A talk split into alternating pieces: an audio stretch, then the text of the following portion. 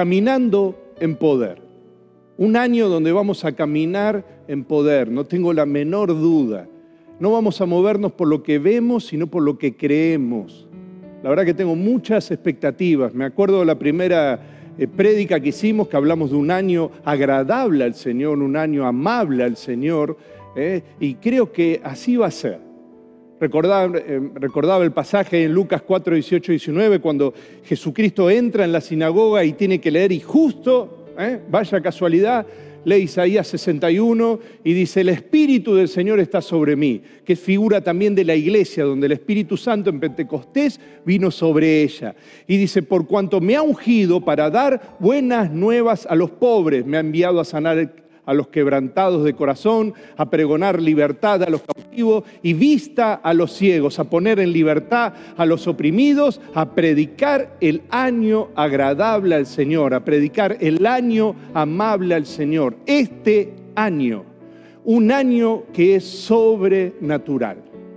Por eso tengo tantas expectativas y estoy tan contento porque el Señor lo va a hacer. Ahora, el tema es cómo nos movemos en lo sobrenatural. El cielo invade la tierra, me acuerdo de un libro que leía hermoso, pero yo buscaba en ese libro un poco la parte práctica, porque no creo que es para unos pocos, creo que es para muchos, es para es el tiempo de la iglesia, donde el poder vino sobre la iglesia y se va a manifestar de una forma sobrenatural.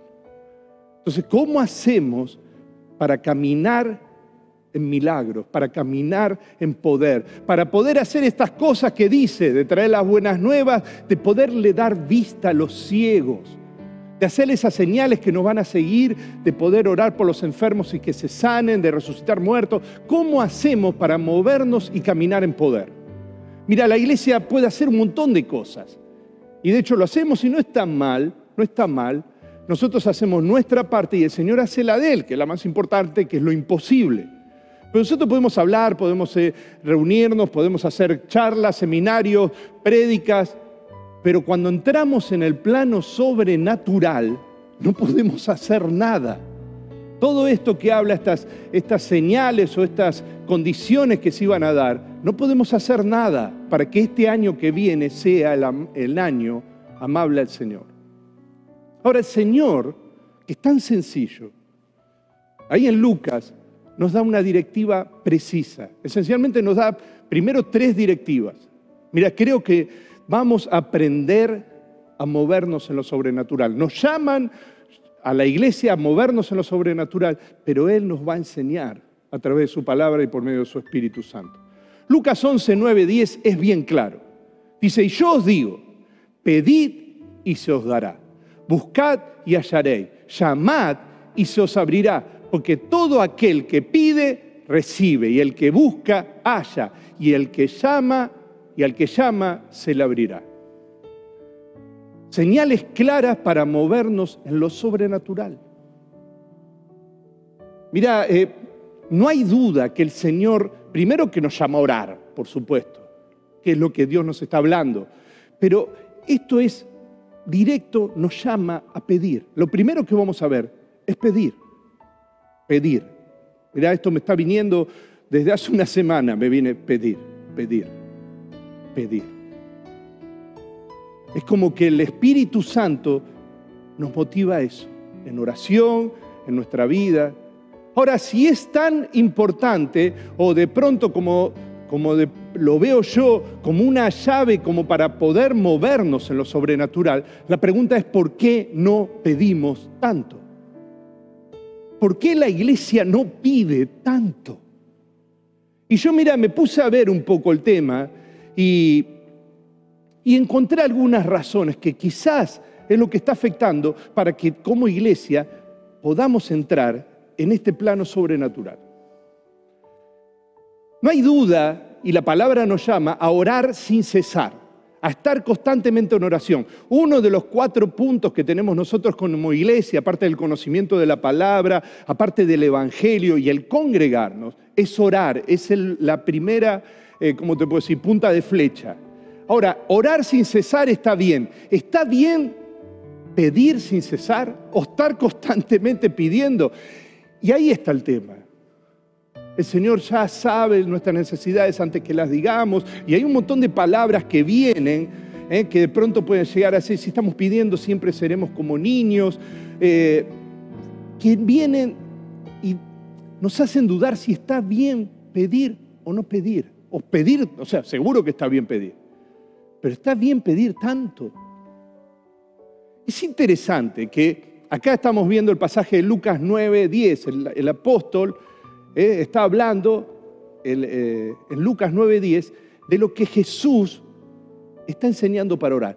Pero en la primera parte del capítulo, los discípulos veían que Jesús oraba de una forma diferente. Y les dice los discípulos, Señor, enséñanos a orar. Era evidente que, que Jesús oraba de alguna forma diferente.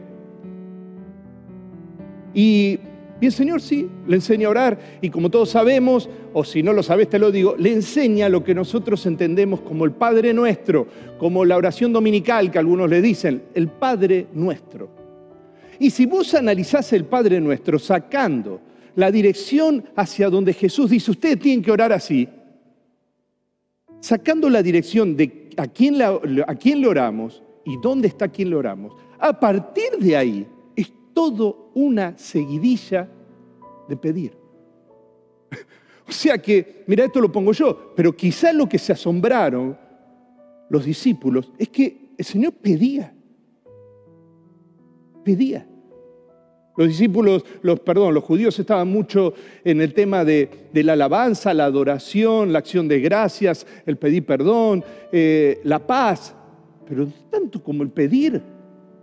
Mira, yo me tomé una ligereza quizás eh, literaria. No agregué nada ni saqué nada, quédate tranquilo. Pero agregué algo al pasaje de Lucas 11, 4, cuando Jesucristo enseña a orar.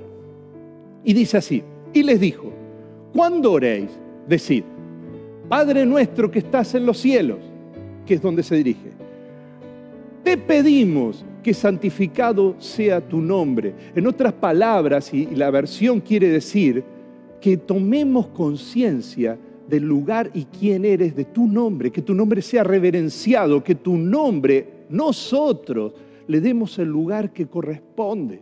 Ya empieza con una petición.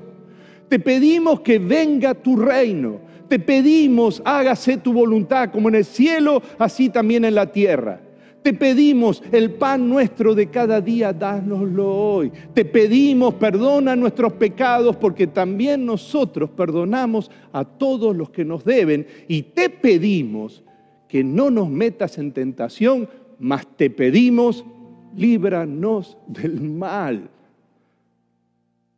Todo petición, todo pedir Indudablemente había una necesidad o tenemos una necesidad que necesitamos pedir. Mira, mejor es dar que recibir, que es otra de las cosas que dicen. ¿Para qué pedir tanto? Mejor es dar que recibir. Pero cuando nosotros estamos necesitados, ¿qué mejor que pedir y pedir a aquel que tiene lo que necesitamos?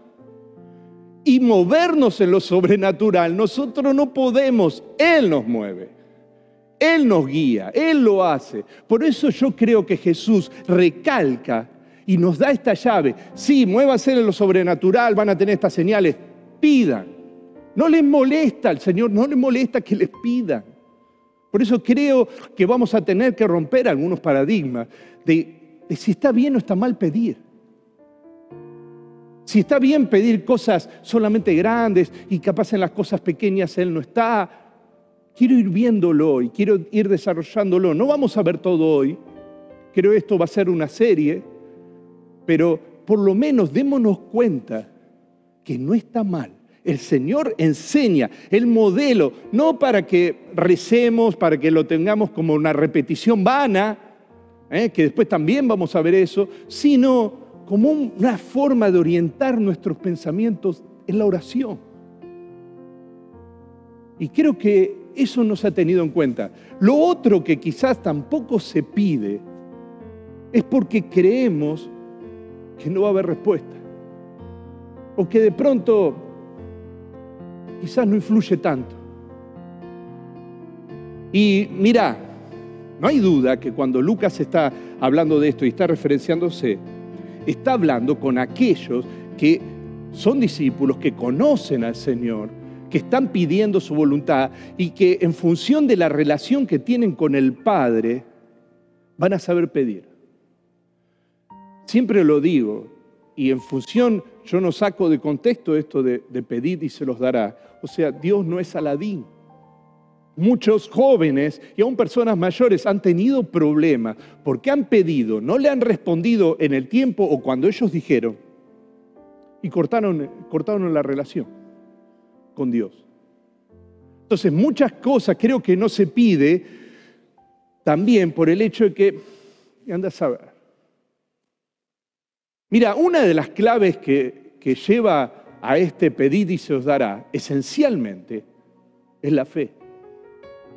O sea, si nosotros arrancamos diciendo, y anda a saber qué pasa, puede salir pato gallareta, seguro que va a estar difícil. Santiago 1, 6, 7 dice, pero que pida con fe, sin dudar, porque el que duda es semejante a la ola del mar, impulsada por el viento y echada de una parte a otra. No piense, pues ese hombre que recibirá cosa alguna del Señor. Mateo 21, 22 dice, y todo lo que pidas en oración, creyendo, lo recibiréis. Así que una de las razones, porque quizás vos pensás, bueno, tampoco está pedir constantemente porque, viste, Él es omnisciente y es, es todopoderoso y Él hace. No, no, no, el Señor nos llama a orar. Y Él nos manda a pedir. Él nos dice, no te lo digo yo, pedid y se os dará. También otra causa que puede llegar a ser que no se dé es porque piden mal. Santiago 4.3 dice, pedís y no recibís porque pedís mal para gastar en vuestros deleites. Y no es solamente lo económico, andás a ver otras cosas que no está conforme a la tercera cosa que lleva a este pedir y se os dará, y que es su voluntad.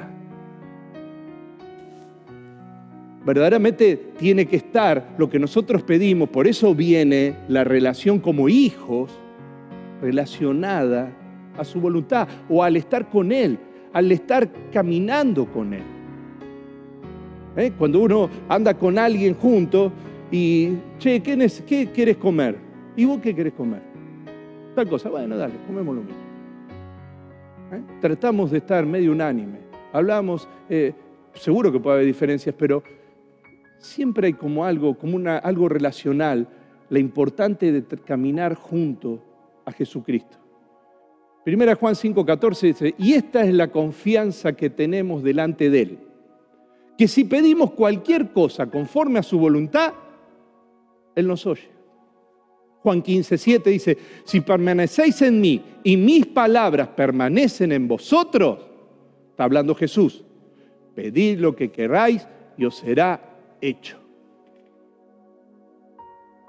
Así que hay ciertas cosas que vamos a tener en cuenta. Hay cosas que, que no hay duda que pedimos y que Dios quiere darlas. Aún cosas sencillas.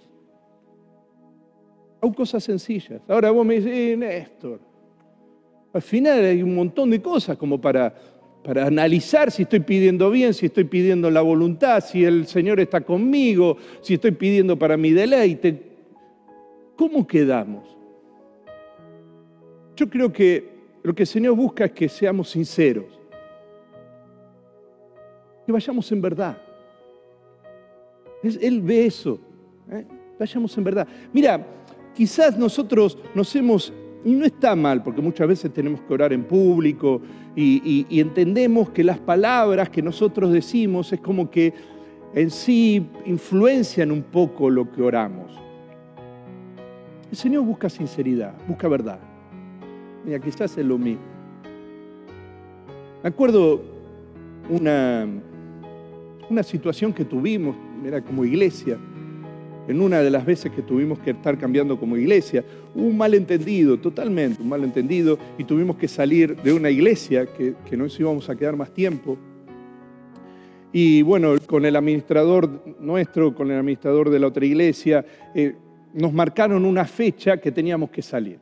o le marcaron a nuestro administrador una fecha que tuvimos que salir. Eso conllevó hacer toda una movida para conseguir otro lugar, porque eh, es larga la historia, pero en sí la, situación que se daba original, que eh, esa iglesia iba a dejar el local, no lo pudo dejar, no lo dejaba, y nosotros tuvimos que salir. Pero lo que iba a ser en un tiempo muy largo se tuvo que hacer eh, más corto. Cuando tuve que ir a entregar la llave, que fue toda una movida para conseguir un local que no es el que estamos ahora, yo cuando fui a dejar la llave, en ese momento se aclaró toda la situación. Entonces yo fui a llevar la llave y, ahí me acuerdo que estaba el pastor en su momento, bien, todo bien. Dijo, pero no era necesario que me la traigan ahora, no había apuro. Y, yo no sé si vos te podés ubicar en ese momento, pero nosotros habíamos hecho toda una movida de mudanza, de lo que sea, para poder cumplir en tiempo con eso. Y después cuando yo voy a entregar la llave y él me dice, no, no había apuro, y me doy cuenta de la situación, yo quedé muy choqueado. La verdad que no entendía nada. Y me acuerdo que, me acuerdo el pastor y me parece estaba con la esposa también, dijo, vamos a orar. Y ellos oraron bien porque estaban eh, tranquilos de la situación, bendijeron mi vida, ni me acuerdo todo lo que oraron por mi vida. Pero cuando me tocó orar a mí, lo único que me salió fue, ayúdame Señor. Porque estaba tan consternado, no entendía nada. Y quizás la, no pasó, pero seguro los pastores capaz que abrieron un poquito los ojos y dijeron, ¿y este? No creo. Pero yo creo que tanto la oración de él, que fue en verdad y que fue hermosa oración, como la mía, que no sabía ni qué hablar, porque no sabía ni qué decir porque no sabes toda la movida que fue en función de esa situación, que de hecho fue de Dios, porque lo mejor que nos pudo haber pasado, lo mejor era haber salido de ese lugar, porque de ahí fuimos a un local y de ahí fuimos a otro local mucho más grande que es el que estamos ahora, y de hecho en un momento tuvimos hasta los dos locales. El Señor nos bendijo en sobremanera, pero en el momento yo no entendía nada y lo único que me salió era, ayuda Romanos 8:26 dice, asimismo, en nuestra debilidad, el Espíritu acude a ayudarnos. No sabemos qué pedir, pero el Espíritu mismo intercede por nosotros con gemidos que no pueden expresarse con palabras. No oramos solo, no pedimos solo, el Espíritu está con nosotros. Hay garantía en esto de caminar en lo sobrenatural, en esto de pedir, en esto de tener una relación con el Padre para poder, por las necesidades, el Espíritu intercede por nosotros. Es cuestión de ir en verdad. Es en verdad. Mira, yo siempre digo que el Señor siempre, siempre, siempre nos oye. Y mira, no lo digo como una muletilla. En la antigüedad y ahora también se utiliza, cuando uno quiere recalcar algo, se repite. Jesús decía, de cierto, de cierto os digo. Y cuando queríamos ver la santidad de Dios, nos muestran como santo, santo, santo. Y yo con esa misma certeza sé que siempre, siempre, siempre me escucha. Y te escucha. Y quiero decirte algo, siempre, siempre, siempre responde. A veces no responde como nos parece a nosotros. Dice que hay tres formas de que responden. Nos dice que no, nos dice que no es el momento o nos dice que sí. Aún en cada una de las cosas tienen sus tiempos. Nosotros en el tiempo inmediato más o menos lo aceptamos, más o menos. Tiene que ser bastante inmediato bastante rápido. ¿eh? Me venía el pedido ya. Pedido ya en la oración. Nosotros pedimos, a veces me acuerdo de mis, nietos, los veo ahora, que de pronto nos piden un helado antes de la comida y dice, abuelo, un helado. Y nosotros decimos, eh, mirá, ahora no, vamos a esperar, comés, después, pipi. Y él pone cara así de, terminamos de hablar y dice, abuelo, un helado. Es como que el otro ni lo grabó. Y nosotros somos iguales. Quizás en, cuanto más se alarga el tiempo, es cuanto más nos cuesta creer en la respuesta que viene. Él nos da la certeza, Él sabe, Él nos escuchó, Él no es malo, Él nos va a responder. Él tiene, decir, bueno, capaz que no puede, no le da, no, no, no, Él tiene todo. Él no es perverso, él, va y te lo puede dar. Lo que pasa es que sus pensamientos son mayores que los nuestros y Él maneja los tiempos, así como yo hago con el helado, eh, con mi nieto, así hace conmigo y me va dando las cosas conforme el tiempo o lo que estoy pidiendo está mal, porque no va a ser producente para mí. Como de pronto orábamos que nos quedemos en ese lugar, los que me conocen. Yo, si hubiera sido por mí, me sacan ¿eh? para el cementerio del primer lugar donde estábamos en la iglesia. El lugarcito que teníamos ahí en Juan B. Justo, yo era re feliz. Pero el Señor no, tenía algo muchísimo mejor. Muchísimo mejor. Entonces Él me va llevando. Quizás eh, no, entiendo y los tiempos. Eh, a veces veo personas, lo que es la conversión, digo, uy, pero hace 10 años y no entiendo que los tiempos de Dios son diferentes. Ni te digo en aquello que quizás lo voy a ver al final de mis días y no te digo lo que va a ser ¿eh? ya en la eternidad con respecto a mi vida. Hay cosas que se van a cumplir, la plenitud de Cristo se va a cumplir después que parta de acá. Y los que están alrededor mío y yo mismo tengo que convivir con eso. Todavía no se cumple. Pero esencialmente todas las cosas el Señor las cumple y las responde acá. Siempre, siempre, siempre nos escucha y responde. Ya te digo, quizás no como a vos te parece, pero te va a responder. Y es la llave del poder. Es la llave. Mira, tengo tanta alegría porque es como que lo voy a implementar. Siempre fui de pedir y llevarlo, pero me doy cuenta que necesito esa llave sobrenatural, más todo lo que nos va a ir hablando, para caminar en el poder sobrenatural y para caminar en milagros, porque yo no tengo nada ni puedo hacer nada si Él no me lo provee. Pero lo que es bueno es que Él me dice, pedime, pedime, no me molesta. Mira, tengo personas que están pasando situaciones difíciles. Yo digo, mira, no quiero molestarte. No, llamame, no me molesta.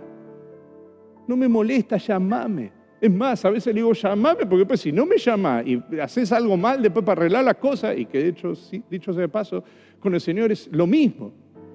Es mejor pedir su intervención, pedir su voluntad antes que después tener que estar arreglando todo. Pero no, eh, mira, siento la voz de Dios diciendo, no me molesta, pedime, no me molesta.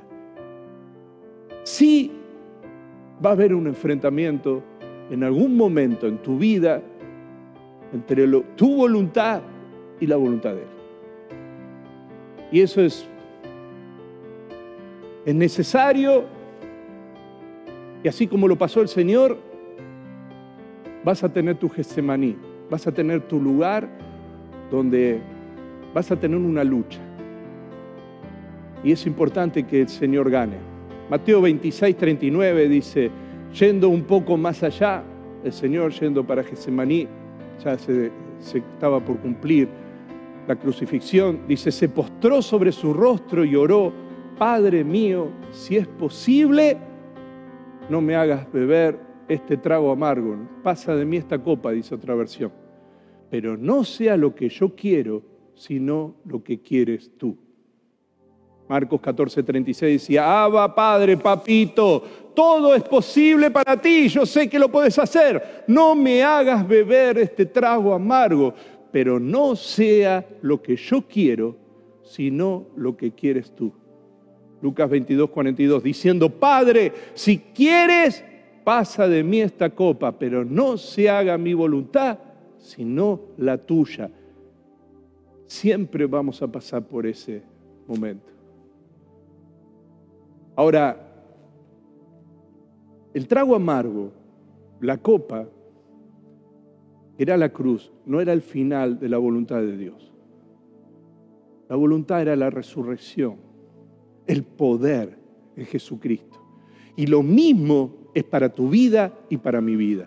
En algún momento vas a pasar, yo estoy seguro, vas a estar en ese lugar, en ese Getsemaní, sabiendo que su voluntad no te causa mucha gracia, y que te parece que tu voluntad es mejor, pero si podés hacer como el Señor, rendir tu voluntad a la voluntad de Él, hay victoria segura, hay resurrección y hay vida segura. Siempre, siempre, siempre la voluntad de Él es mejor que nuestra voluntad. Aunque nos parezca otra cosa. Aunque nos parezca otra cosa. Por eso pedimos lo que sea, pero blindados por su voluntad. Y si vos me decís, mira, yo soy muy torpe, tranqui, no estás solo. El Espíritu Santo está con vos, que era lo que vimos. Esto es garantía de victoria, pero sabemos para dónde tenemos que apuntar. Tenemos que pedir, tenemos que pedir por sanidades, pedimos por libertad, pedimos por, por, este, por esta nación y sabemos que va a haber respuesta y resistimos toda incredulidad. Pedimos por nuestras familias, por salvación, pedimos, pedimos, pedimos y pedimos. ¿Por qué? Porque Él nos dice que lo hagamos, porque es su voluntad y porque Él tiene los recursos para darlos. Así que empezamos este camino de victoria, este camino de poder con la certeza de que Dios nos está guiando. Mira, yo sé que quizás tenés problemas de familia, problemas de lo que sea. Él venció. ¿A dónde vamos a ir? Solo tú tienes palabra de vida eterna. ¿Quién nos va a solucionar las cosas? ¿Un, un político? ¿Quién? ¿Quién? Si no es el Señor. Pensando en este país. Hay garantía de victoria. Y mira, te digo más. Si vos no tenés a Jesucristo en tu corazón, si de pronto estás empezando este año y para vos no es muy amable, te quiero decir que podés empezar este año pidiendo perdón. Lo primero del ministerio de Jesucristo en esta tierra fue arrepiéntanse, vuélvanse de sus caminos, arrepiéntanse, pidan perdón por sus pecados, arrepiéntanse. Y lo que vos hiciste, Él lo pagó. Por eso podemos pedir perdón. Porque Él pagó. Hoy podés empezar un nuevo tiempo de victoria. Y no termina solamente acá. Cada vez que necesites, cada vez que, que, busques algo, aunque te parezca que el recurso no viene de ningún lado, vas a poder pedir y Él te va a dar. Jamás te va a decir, eh, otra vez ahora me venís con esto, si ya te di lo otro. No es así. Mira, te digo más. Él se alegra cuando nos acercamos a pedir. Porque el pedir tiene que ver con humildad. Porque que pide porque no puede hacer otra cosa. Es humilde. Y dice que Él atiende al humilde, mas mira de lejos al altivo. Que el Señor me libre de creérmela que pueda hacer algo especialmente en lo sobrenatural. Creo por una iglesia de 700 mil personas en Mar del Plata. Para algunos será una locura, pero para él no, él lo dijo, él la va a hacer, no yo. Yo creo, yo tengo que creer y tengo que pedir que me dé la estrategia para que el Evangelio corra entre tanta muerte, entre tanta enfermedad, que nos dé la forma para poder predicar su palabra, para que los ciegos vean, para que los muertos resuciten, para que los enfermos sean sanados y para que se levante un ejército de poder que sepa pedir. Así que ahí donde estás, si, si vos sos de los que no tienen a Cristo en su corazón y hoy quiere pedir que Dios te perdone tus pecados, Hoy es tiempo de salvación, es buena nueva, es buen tiempo. Él te va a perdonar. Y todo lo que puedas pedir conforme a su voluntad. ¿Y cómo me doy cuenta? Quédate tranquilo. Quédate tranquilo. Él te está esperando. Te invito a cerrar tus ojos y que puedas hacer una oración. Y esto que te estoy diciendo lo puedas repetir, lo puedas creer, lo puedas manifestar y lo puedas repetir conmigo, hagamos una oración, hablemos con Él, porque de esto se trata el pedir, hablar con Él. Es una forma de oración. Y donde estás ahí, te, te invito a cerrar tus ojos y decir conmigo, Señor Jesús, Yo te pido perdón por mis pecados. Te pido perdón por mis pecados. Me arrepiento. Dame una oportunidad. Te pido que seas mi Señor. Te pido que guíes mis pasos. Te pido tu Espíritu Santo. Te recibo como mi Señor, como mi Salvador. Te pido que me ayudes con mi familia, con mi salud, con cada cosa. Te pido, te pido, te pido. Nadie tiene respuestas para mí, pero yo te pido y me animo a creer que me lo podés dar. En tu nombre. Amén. Señor, tú ves cada uno que hoy ha hecho esta oración por primera vez, pidiendo tu salvación, pidiendo tu perdón.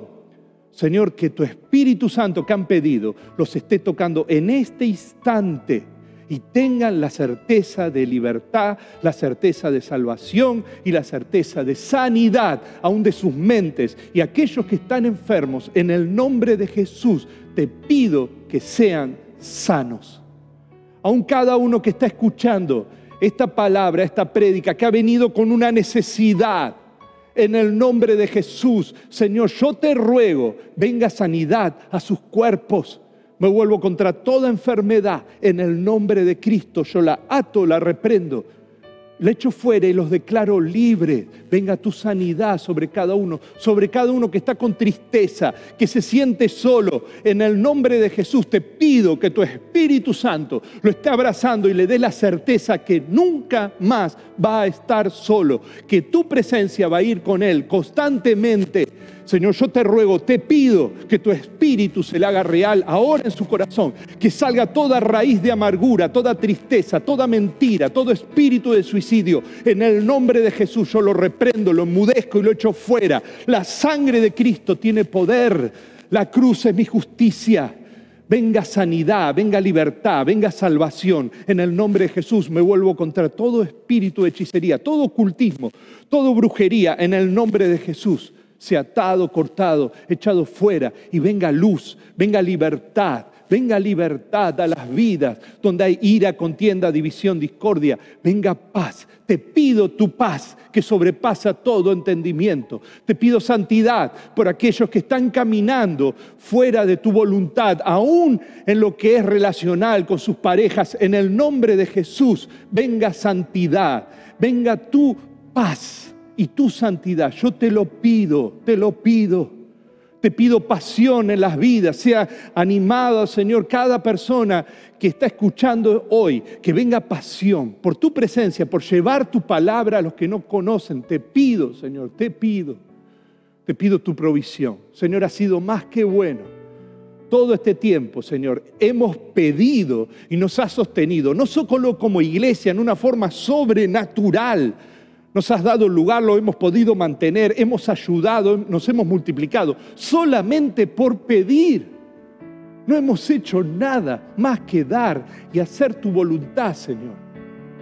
Te pido sean abiertas las ventanas de los cielos, aún en los que están escuchando, que están pidiendo por un trabajo, en el nombre de Jesús. En el nombre de Jesús te pido por este país. Venga la sanidad no solo lo físico, no solo el tema del COVID, venga la parte espiritual, Señor, que se vuelvan a ti, los gobernantes, cada uno que tiene autoridad, que no sean sabios en su propia opinión, que consulten tu palabra o aquellos que son guiados por tu voluntad, Señor, y que puedan pedir, que puedan pedir, que se den cuenta que nada está en sus manos, es muy poco lo que están administrando. Señor, que venga la guía de tu Espíritu Santo en cada uno primero para salvación y después para que puedan guiar este país conforme a tu voluntad, un país bendito, bendito, bendito, Señor. Yo te doy gracias por este país, te bendigo. Te pido por la justicia de este país, te pido por la seguridad, por la educación, por la economía, por la salud, Señor, por los niños, por los jóvenes, por los adolescentes. Te pido, te pido, te pido. Tu intervención sobrenatural. Señor, asómbranos. Una vez más, asómbranos. Señor, te pido por tu iglesia. Gracias por tu iglesia. Ha sido tan batallada en este tiempo, en todo este tiempo. Señor, nos ha sostenido porque te hemos pedido, pero seguimos pidiendo tu auxilio como iglesia, como familia. Guárdanos, rodéanos, Señor. Yo te lo pido, Señor. Te lo ruego, mi rey. Señor, gracias, gracias, gracias, porque siempre, siempre, siempre nos escuchas y respondes. Gracias, Señor. Proclamamos un tiempo de victoria absoluta en las familias, en las personas, en este país, Señor. Estoy tan contento con tu Espíritu Santo. En el nombre de tu Hijo Jesucristo, que valió la pena la entrega. Por eso podemos pedir confiadamente. En su nombre, amén y amén. El Señor es bueno. Es un nuevo tiempo, un tiempo de victoria, pero práctico. Un tiempo que vos y yo vamos a poder caminar en el poder de Dios. El Señor te bendiga.